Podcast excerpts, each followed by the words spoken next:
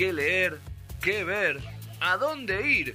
Ahora que nos dejan salir, vamos por todo. Libros, teatro, muestras, salidas y todo lo artísticamente posible. Analía Bustamante vuelve y te dice para dónde agarrar. Izquierda, doblando. Derecha, media cuadra, arriba. Y arte.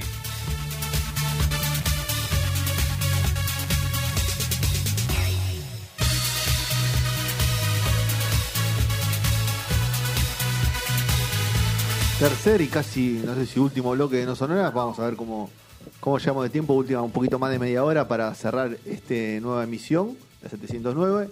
Llegó el momento de saludar a Juli. Julita Lucero, ¿cómo estás, Juli? Hola, ¿cómo están? Bien, ¿vos? Bien, bien, todo bien. ¿Qué tenés Vengo con atrás? asistencia perfecta por ahora, ¿Qué tenés en este atrás? abril.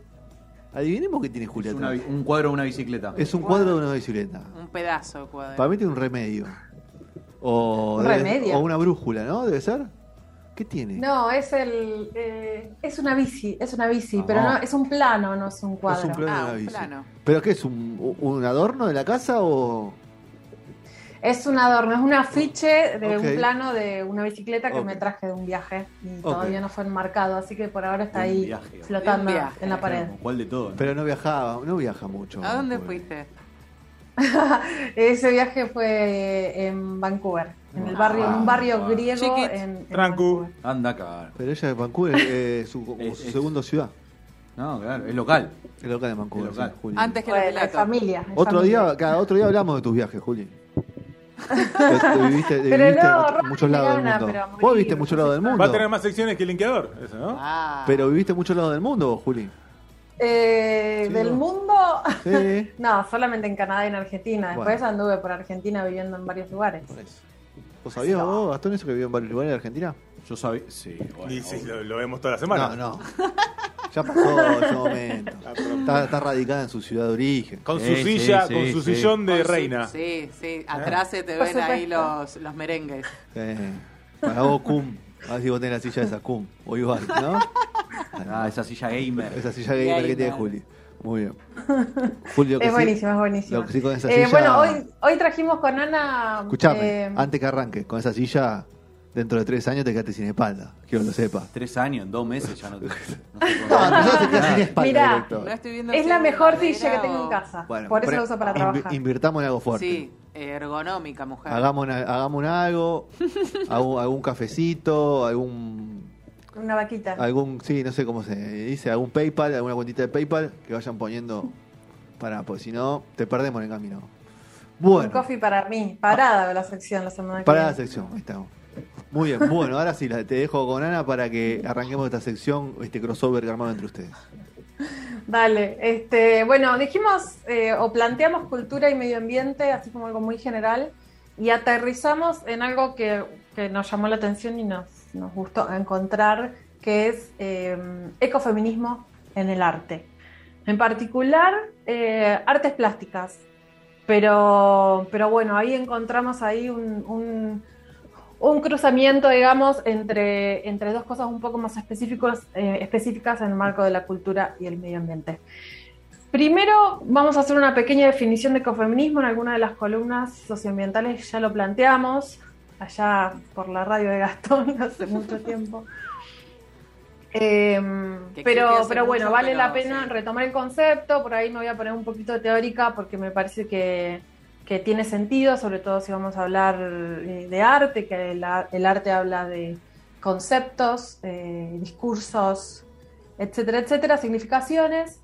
Eh, y luego nos vamos a meter por ahí en eh, algunos, algunas representantes, mujeres, digamos, de, que, que tienen, que tienden a cruzar esto del ecofeminismo eh, con el arte, que va a hablar un poco Analia hacia el final, algunas cosas lindas de afuera y argentinas. Así que bueno, ahí va, ese es el panorama. Vamos Vamos con el ¿qué es el ecofeminismo? ¿Alguno de ustedes se acuerda qué es el ecofeminismo? O a qué suena, capaz. Porque hace mucho que existe y por ahí ahora se puso más como, en- como palabra más conocida. Sí, yo lo que le dije a Ana que hay partidos ahora con ese, con ese, bajo esa bandera, ¿no? Hay organizaciones que Es, una rama sí, dentro del feminismo, diríamos. O sea, es como un subgrupo que se identifica me imagino con la lucha ambiental. Sí, Eh, lo de subgrupo, no, no sé si tomarlo así, pero sí, es eh, una especie de... Es un concepto que toman algunas organizaciones o movimientos sociales para hablar o para traer a la mesa dos cosas, que es por un lado el ecologismo y por otro lado es el feminismo. ¿Qué hace el ecofeminismo? Pone en evidencia de alguna forma que vivimos en un modelo económico, político y social que tiene dos elementos. Tiene un montón de elementos, pero retoma en general dos elementos. Uno, que es un sistema que habla de un tipo particular de desarrollo que considera y beneficia a una minoría, eh, no a la mayoría de la población, y por otro lado que genera graves consecuencias al medio ambiente ¿no? y a la población en general. Habla de poder, de dominación, de género, de, de cuerpos, de cuerpas, de cuidados, y en los últimos años eh, también habla del buen vivir, ¿no? Eh, eh, que es un concepto que por ahí viene de los pueblos originarios, pero que el ecofeminismo en el último tiempo está retomando. ¿Dónde se inició esto o quién empezó a hablar de ecofeminismo? Bueno, acá viene un poquito la parte teórica. Una de las primeras personas que empezó a hablar o que empezó a vincular estos dos conceptos, naturaleza y mujeres, fue Simone de Beauvoir, francesa, escritora, muy conocida, este, que si bien ella no habló en particular de este concepto, sí fue una de las primeras en hacer esta vinculación y hablar en particular de cómo impacta eh, el progreso de la civilización, ¿no? Progreso entre un montón de comillas, pero digamos el progreso de la civilización en la naturaleza y en las mujeres en particular. Hay un libro en el que habla, en el que menciona esto o trae esta reflexión, que es El segundo sexo de 1949, donde habla de la conciencia crítica o, motiva o busca la conciencia crítica eh, acerca de la corporalidad, qué significa o qué significados sociales tiene el impacto de este progreso eh, en las mujeres y en la naturaleza. Otra persona que ya sí habla ecofeminismo a full es eh, François Ebon, hoy estoy a full con el francés, que en el año 1974 creó el movimiento ecologismo feminismo. No tuvo un gran impacto en su país de origen en Francia, pero sí por ahí en Estados Unidos se retomó y la, convocaron para hablar em, de estas cosas. Contemporánea de Bonn, contemporánea de Beauvoir, eh, estuvo viva hasta hace poco, no, hace tanto diría, más que poco, hasta el 2005, con lo cual em, quizás pudo ver eh, eh, un poco más de esta nueva ola o nuevas formas de hablar de la naturaleza, las mujeres, etcétera, etcétera. Bueno, eh, esta mujer lo que hizo fue identificar eh, directamente con la palabra dominación, habló de dominación de la naturaleza y la dominación de la mujer, ¿no? Pidiendo o buscando la liberación de las mujeres y que solo sería posible si además se libera la naturaleza. O sea, un impacto eh, de un sistema en, en dos corrientes que van de forma paralela, que para que una suceda era necesario que suceda también la otra. Habló del control de los cuerpos, de la natalidad, de la sexualidad, porque eso también tiene que ver ¿no? con, la cuestión de, la naturaleza, que por ahí está siempre tan culturalizado que nos olvidamos que, eh, que está atravesado por un montón de cosas, ¿no? por, cuestiones de poder, por cuestiones de, eh, de dominación, incluso de manipulación, depende, ¿no? Y, bueno, y lo que hace es este, hablar de la conquista de las mujeres. Conquista. Recuerden esta palabra que en un ratito vamos a volver a hablar. A partir de estas dos, de estas dos francesas, surgen como tres discusiones distintas sobre ecofeminismo, ¿no? Son tres discusiones o tres eh, corrientes, si se quiere, en las que se habla de, de estos temas, de ecología feminismo, dominación, poder, lo que hablamos hace un rato. El primero es el ecofeminismo esencialista, que nació en los 70, que tiene un corte más espiritual, que quizás es denominado también a veces clásico por ahí en algunos, en algunos espacios, y lo que hace es recuperar el discurso patriarcal, pero lo da vuelta. O sea, se queda con la crítica hasta ahí, lo que hace es invertir la jerarquía tradicional de cómo hablamos de las cosas, de los roles, de los valores. Eh, este tipo de este discurso es rechazado hoy en día eh, y hay otras corrientes La segunda corriente es el ecofeminismo filosófico o político, que habla eh, del aparato ideológico, por ahí es un poquito más cientificista, por supuesto social, pero lo que quiero decir es que vincula a la naturaleza y a los femeninos desde una mirada más cientista, habla de, el desarrollo durante la ilustración, digamos, va por, por un lado más filosófico. Y el tercero, que es quizás el que está más sobre la mesa, que es el ecofeminismo político, ¿no? Bien Fede hablaba hace un ratito la vinculación con partidos políticos, movimientos sociales. Eh, este feminismo, ecofeminismo político lo que hace es cuestionar las consecuencias, las consecuencias muy visibles y negativas de la globalización neoliberal. O sea, ya empieza a utilizar un lenguaje eh, distinto, digamos, más actual también, ¿no? Más fines del siglo XX y siglo XXI, habla de imperialismo cultural y de una organización piramidal del sistema patriarcal. ¿A quién podemos mencionar? Eh, una autora, digamos, que, que, tiene esta referencia, se referencia con esta corriente, es Vandana Shiva. De ella hablamos en algún momento en la columna de la India, nacida en 1952, y es una de las figuras que más trabaja la cuestión del hambre y tiene un concepto súper interesante que está muy en boga en, la, en, las ciencias sociales hoy, que es el anticolonialismo, ¿no? que pone eh, en disputa la colonialidad y que habla de cómo hoy en día afecta nuestras vidas, digamos, en distintos aspectos. En el caso particular de Bandana Shiva habla de ecofeminismo y habla de el hambre, habla de la miseria, la pobreza, la destrucción de la biodiversidad. Eh, es conocida ella también por tener un, un, banco de semillas, uno de los bancos de semillas más interesantes, con semillas de todo el mundo, digamos. ¿Y locales tenemos una... algún, tenés algún, alguna referente acá, sí, Juli? Sí, eh, Para quien toma un poco Bandana más. Shiva y quien, y quien ah, eh, toma Bandana Shiva conceptualmente, pero también la convoca a charlas Sí. en Argentina, es, por ejemplo, Maristela Esbampa. Ok. Marist- En Maristela Esbampa eh, trae en particular el concepto de mal desarrollo, que es el título de uno de esos libros que escribió con Enrique Viale, eh, que es este abogado ambientalista tan conocido. Sí, conocido. y que de lo- claro, como ta- Enrique que está en boca de mucha gente, pero no, no tan, no- no de tan No buena tan buen manera, ¿no? Y sí. Este, es complejo, a ver, es complejo, es complejo. eh, Maristela y Enrique, por supuesto que toman los conceptos, digamos, y hablan de este tipo de, de co- de mal desarrollo, digamos, y hablan sobre casos particulares que a veces son muy difíciles de escuchar eh, para nosotros, desde eh, qué pasa con, las, con, las, eh, con el fracking, digamos, y el petróleo, o qué pasa con la minería, hablan de soja, hablan de todo lo que sucede alrededor del puerto de Rosario, digamos. Ponen de alguna forma en ejemplos concretos lo que pasa en Argentina eh, y atraviesan estos conceptos, ¿no? Co- Como un mal desarrollo que viene de, de Bandana Shiva, el ecofeminismo que viene, eh, digamos, en la última etapa, si se quiere. Y, y bueno, para entrar en el arte, a ver, parece algo eh, lejano, así hablado tan conceptualmente o tan teóricamente, parece algo bastante alejado del arte.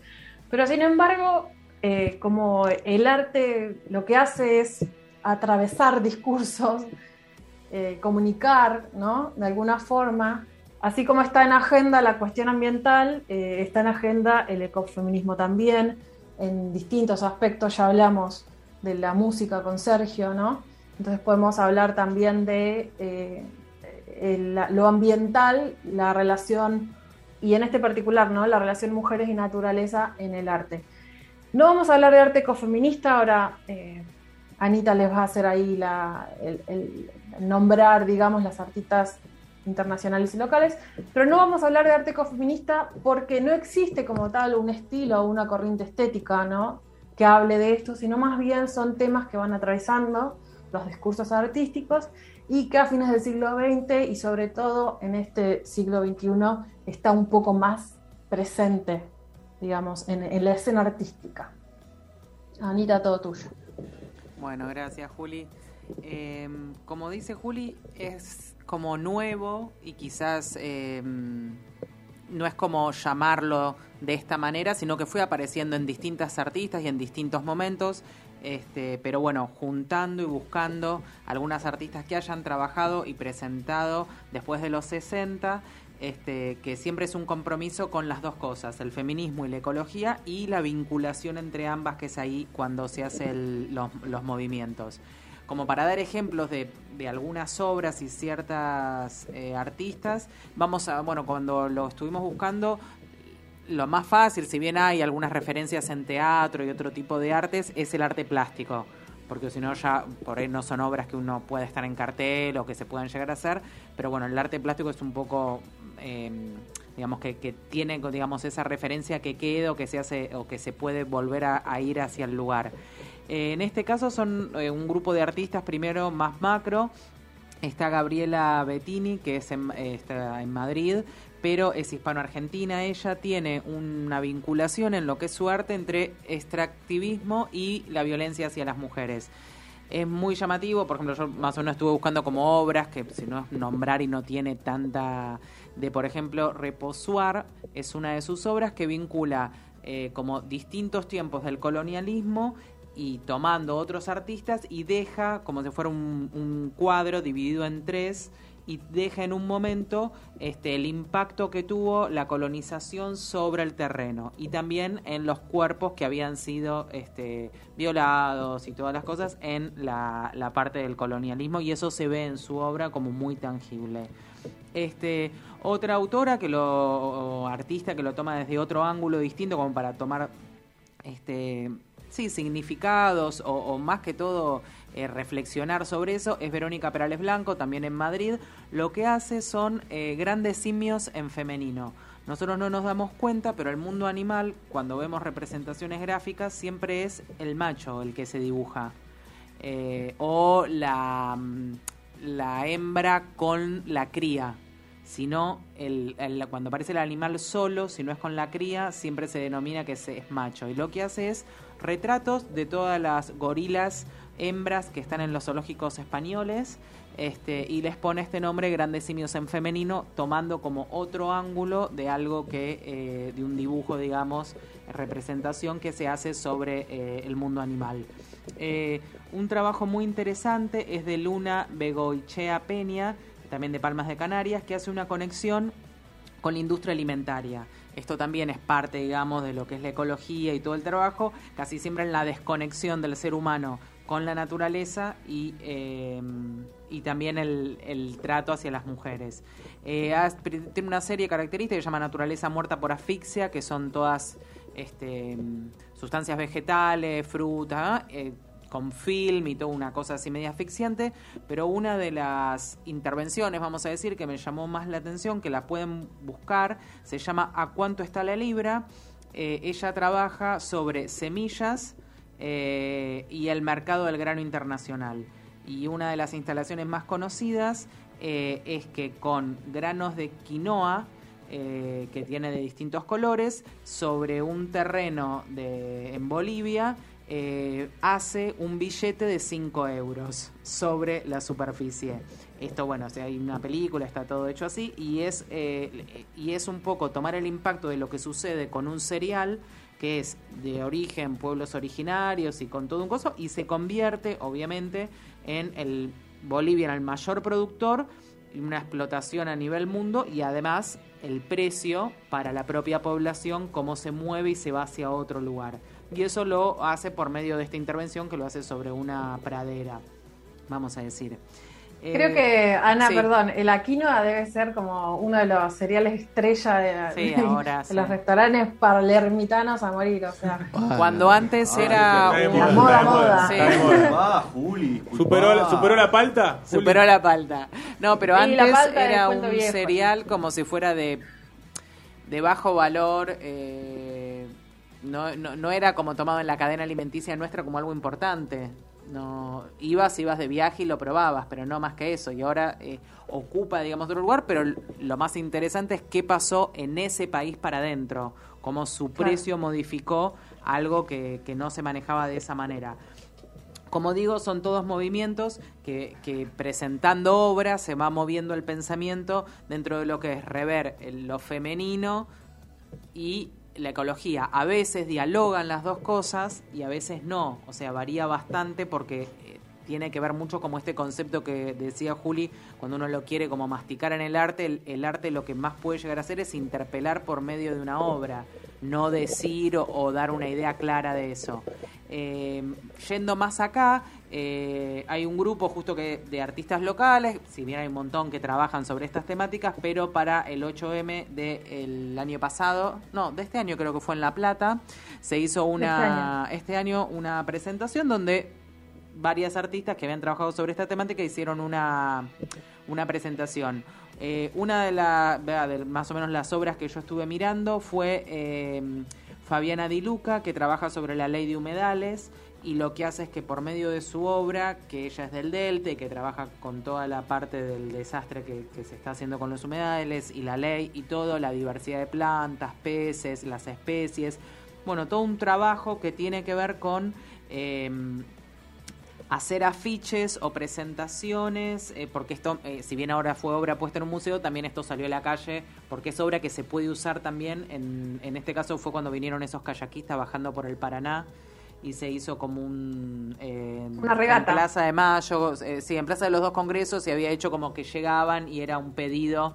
Bueno, y en ese momento se llenó todo, todo el tigre con los afiches de esta artista que hacían referencia a eso. O sea, también sirve como, este, ya entra en el ámbito político, como decíamos. Eh, después Claudia Contreras trabaja eh, todo lo que es con collage, una, una mezcla de el COVID metido que también tiene que ver porque no deja de ser un virus sanitario en una sociedad y que tiene que ver también con un impacto ecológico, o sea, con algo como más social en el ambiente eh, y, se lo, y lo trae todo de mm, por medio de collage en distintas texturas y materiales. Eh, después, bueno, van tratando distintas temáticas, quizás también esto que es bastante en otros artistas visto, es trabajar con material reciclable, el tema es cómo cruzarlo con la temática femenina. Lucía Lerman trabaja eso sobre polietileno, bandejas de tergopol, envases plásticos y después tiene toda una serie donde trabaja el cuerpo de la mujer vinculado a los formatos que tienen las frutas, las verduras en cuanto a, a, la, a la forma, digamos, del cuerpo.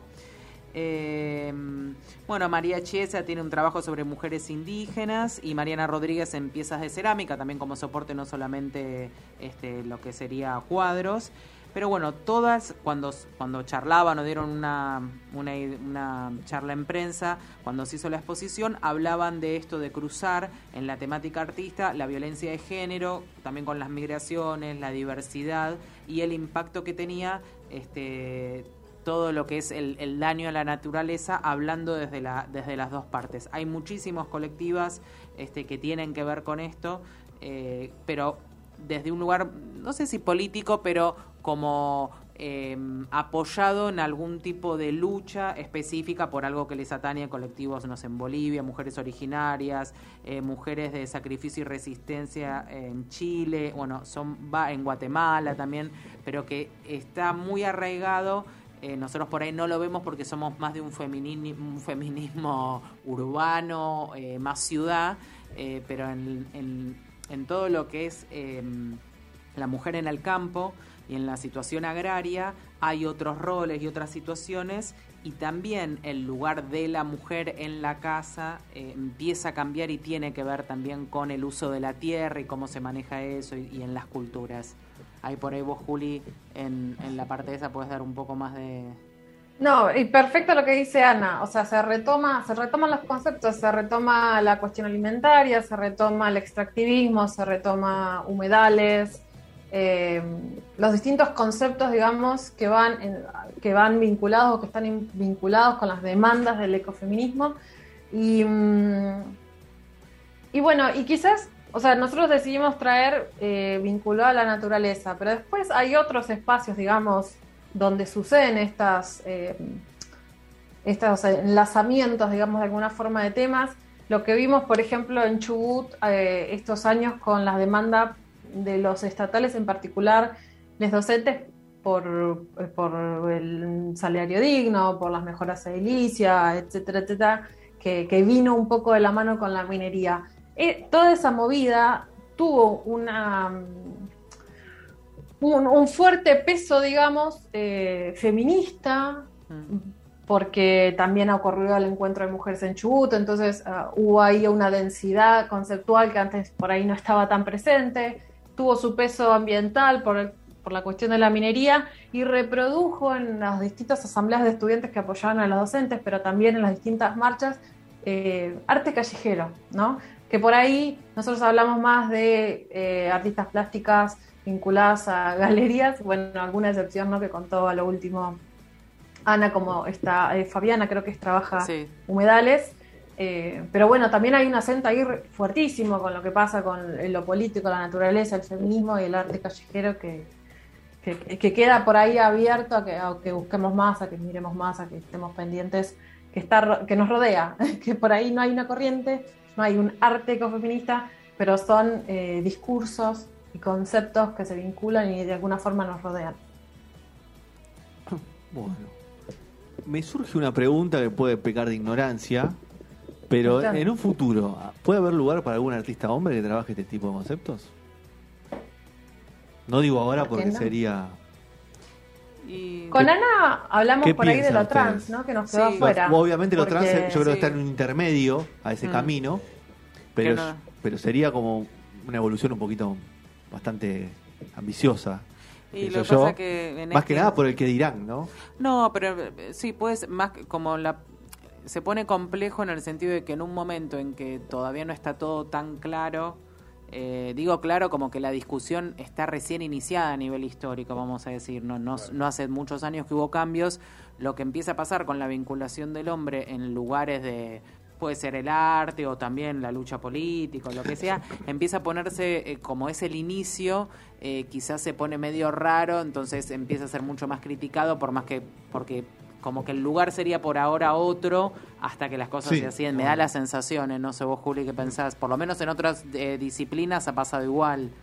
Eh, Sí, sí, porque las mujeres eh, y el colectivo trans también está como atravesando la deconstrucción y imagínense si, si para las mujeres y colectivo trans es complejo, ¿qué pasa con, con los varones? claro, como que la forma Entonces- de, de hacer arte, ponele, o de apoyar porque te interpela, por ejemplo, que ser un artista que lo interpela a la causa, eh, por ahí la única manera medio aceptable eh, de aunar con eso sería dejar el espacio más que actuar sobre, por más que sea con buena onda, pero por lo, pero yo creo que también tiene que ver Fede con el inicio, porque después como otras cosas raciales de otro tipo, después sí yo creo que uno puede este, vincularse desde otro lugar. No, me quedé también ahora cuando dijiste, bueno, dentro de lo que es el ecofeminismo y todas las cosas, eh, pensaba en la minería, que, que es una también como del, en la parte ecológica, que siempre fue una, mm, una extracción, y yo recuerdo haber ido a visitar minas de oro y plata,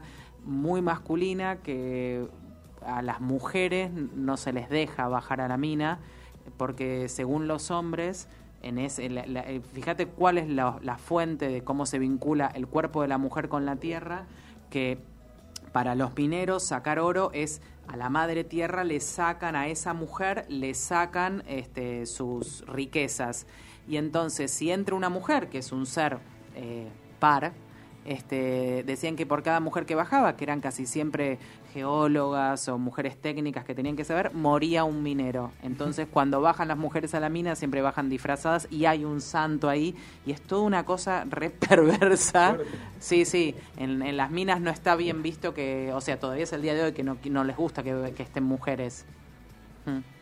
Es, co- es complejo, la- las mujeres son la minoría en, Sí. en todos los tipos de minoría que se desarrollan en el país y afuera, sí son minoría. Y bueno, en todo este sistema de. Sí, en de Perú y Bolivia hay, que pero quedan afuera ¿no? del tajo en la tierra. No, no trabajan sobre adentro del agujero. Me acuerdo una vez un, un sindicalista, pareciera que, bueno, no sindicalista, de una cámara empresaria minera, eh, me invitó a visitar una mina y me dijo que si quería me dejaba subir a una de las máquinas. O sea, ¿Cómo? fue como, Me he cargado. Bueno, era como, Dale, bueno, gracias. señor, está bien. Gracias por darme esta posibilidad. Bueno, así. muy genial, muy genial. Pero no, en general están vinculadas a tareas de cuidado, limpieza, alimentación. Este, y bueno, Ana mencionó por ahí lo del COVID-19, Sí. y eso es fuerte también, cómo afecta el tema de los cuidados. Así que, este, bueno, nada, dominación, roles, poder, lo que hablamos. Ok, bueno, así ha pasado esta, este crossover de Ana y Juli para cerrar nuestro programa. Eh, así que bueno, gracias Juli. Beso Un grande. Cuídate. Eh, portate bien y cambiamos la silla. Ergonómica. Vamos por esa, por esa, por ese, va a luchar por esa causa. Aparte del feminismo. Muy bien, gracias, gracias. Besos. Cuídate.